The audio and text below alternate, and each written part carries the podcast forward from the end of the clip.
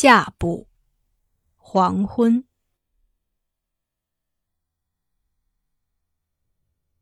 西冷柱里暗淡了，看来是黄昏的时候了。火塘散发的暖流和昏暗了的天光，让我和我的故事都要打盹儿了。我想。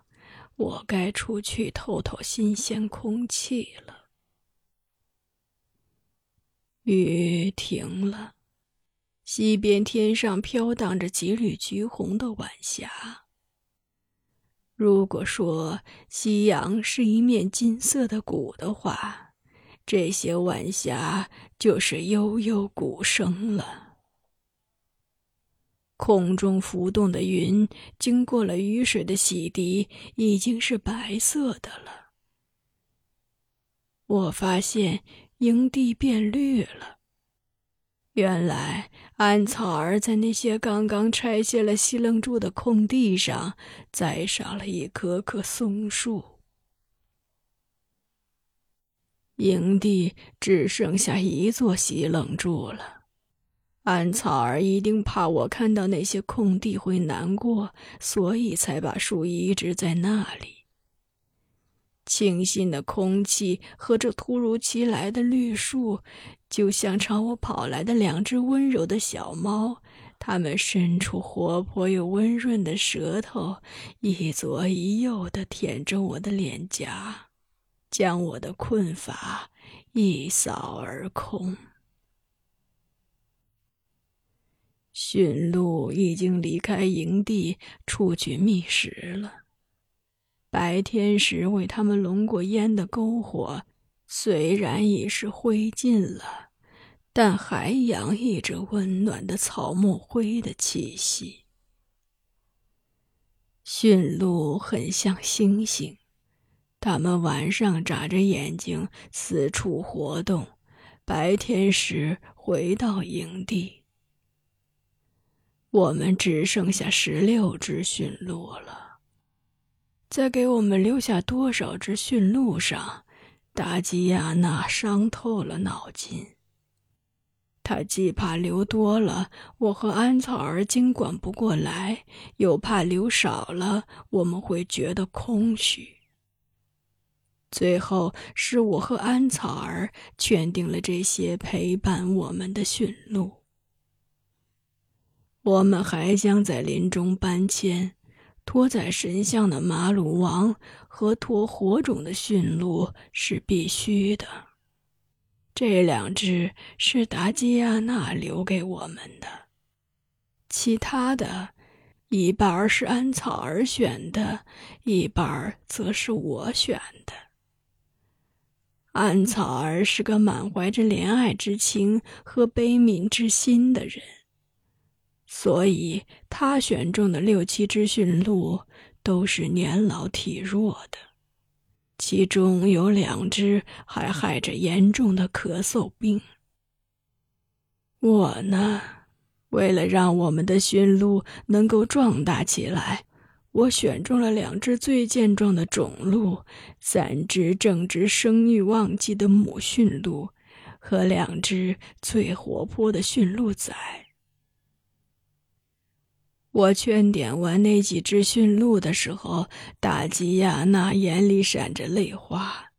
她对我说：“俄尼的眼睛还是那么的亮。”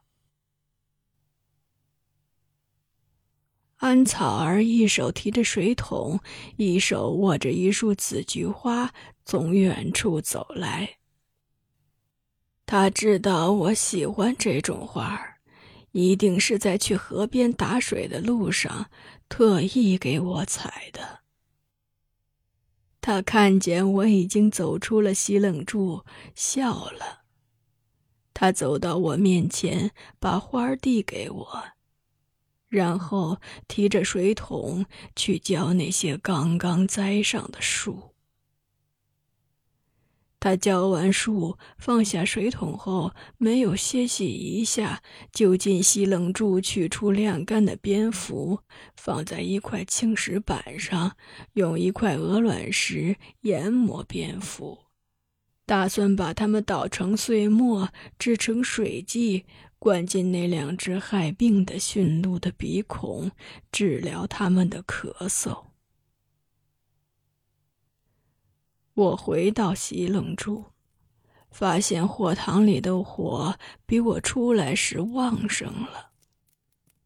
看来安草儿在取蝙蝠的时候，顺便往里面加了劈柴。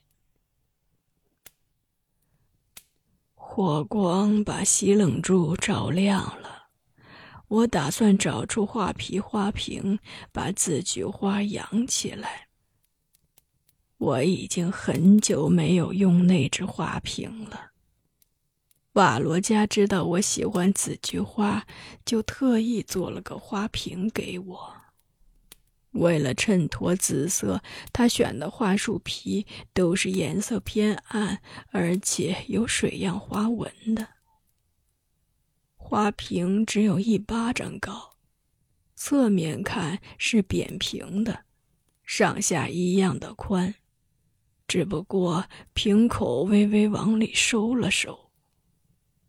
瓦罗加说：“插这种菊花不能用又高又细的花瓶，那样不但花插的少，而且看上去花仿佛是受了束缚，不耐看。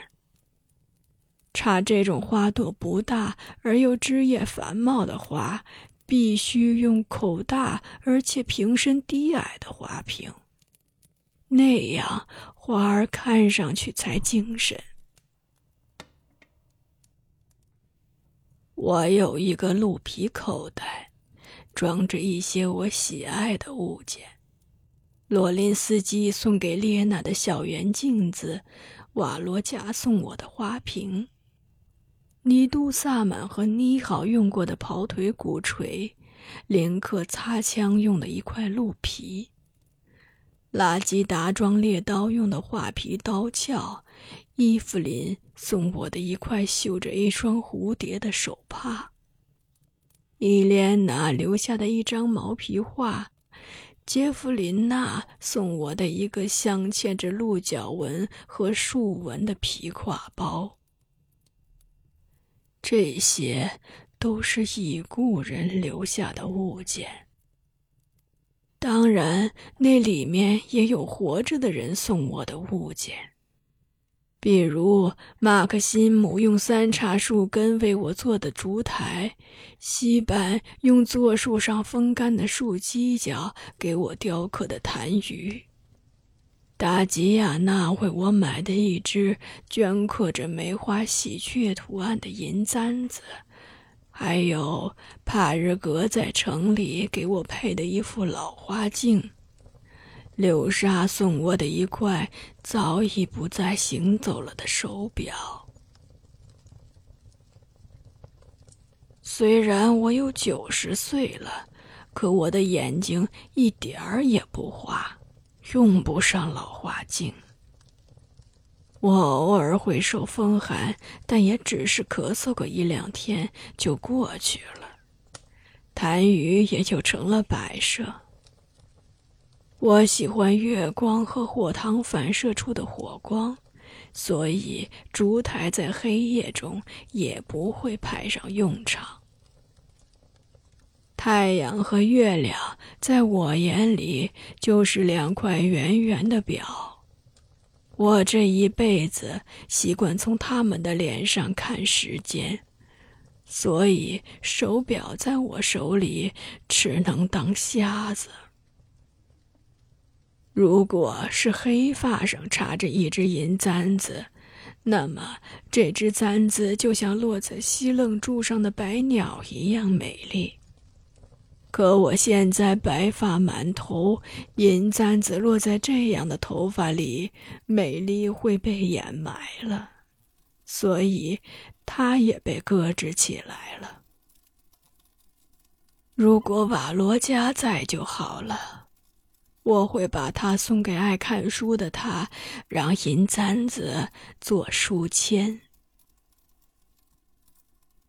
我打开鹿皮口袋，里面的物件就像久已不见的老朋友一样，纷纷与我来握手了。我刚碰过鼓槌，画皮刀鞘就贴向我的手背了。我刚把扎手的银簪子拨弄开，那块冰冷的手表就沉甸甸的划入我的掌心了。我翻找出画皮花瓶，注上水，插上字菊花，把它摆到袍皮褥子前。进了花瓶的花儿，就像一个姑娘找到了一个可靠的男人。显得更加的端庄和美丽。安草儿进来了，看来他已经把蝙蝠研成碎末了。他把一个格列巴饼递给我，我掰了一半，另半块给他了。柳沙在走之前捞了两口袋的格列巴饼留给我们。这种饼放上一个月也不会坏，他足足烙了两天。也许是烟火把他熏的，他的眼睛在那两天是红肿的。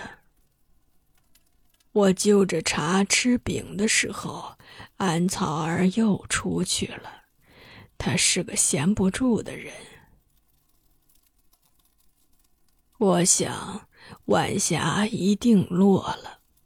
从西楞柱的尖顶上可以看出，天色已经深灰了。不过，在晴朗的夏夜，这种深灰持续不了多久，月亮和星星就会把它调和成深蓝色。我的故事还没有讲完。我想，我刚打开的鹿皮口袋里的那些物件，一定在清晨时就张开了他们的耳朵。上午时跟着雨与火，下午跟着安草儿捡到的那些东西听了故事。我愿意把余下的故事继续说给他们。如果刚来到我身边的紫菊花接不上我的故事，你不要着急，先静下心，跟着大伙儿一起听吧。关于这故事的源头，等我讲完后，让画皮花瓶再单独说给你吧。画皮花瓶可不要推脱，谁让你把紫菊花拥进怀抱，并且吮吸了它身体里流出的清香的叶汁了呢？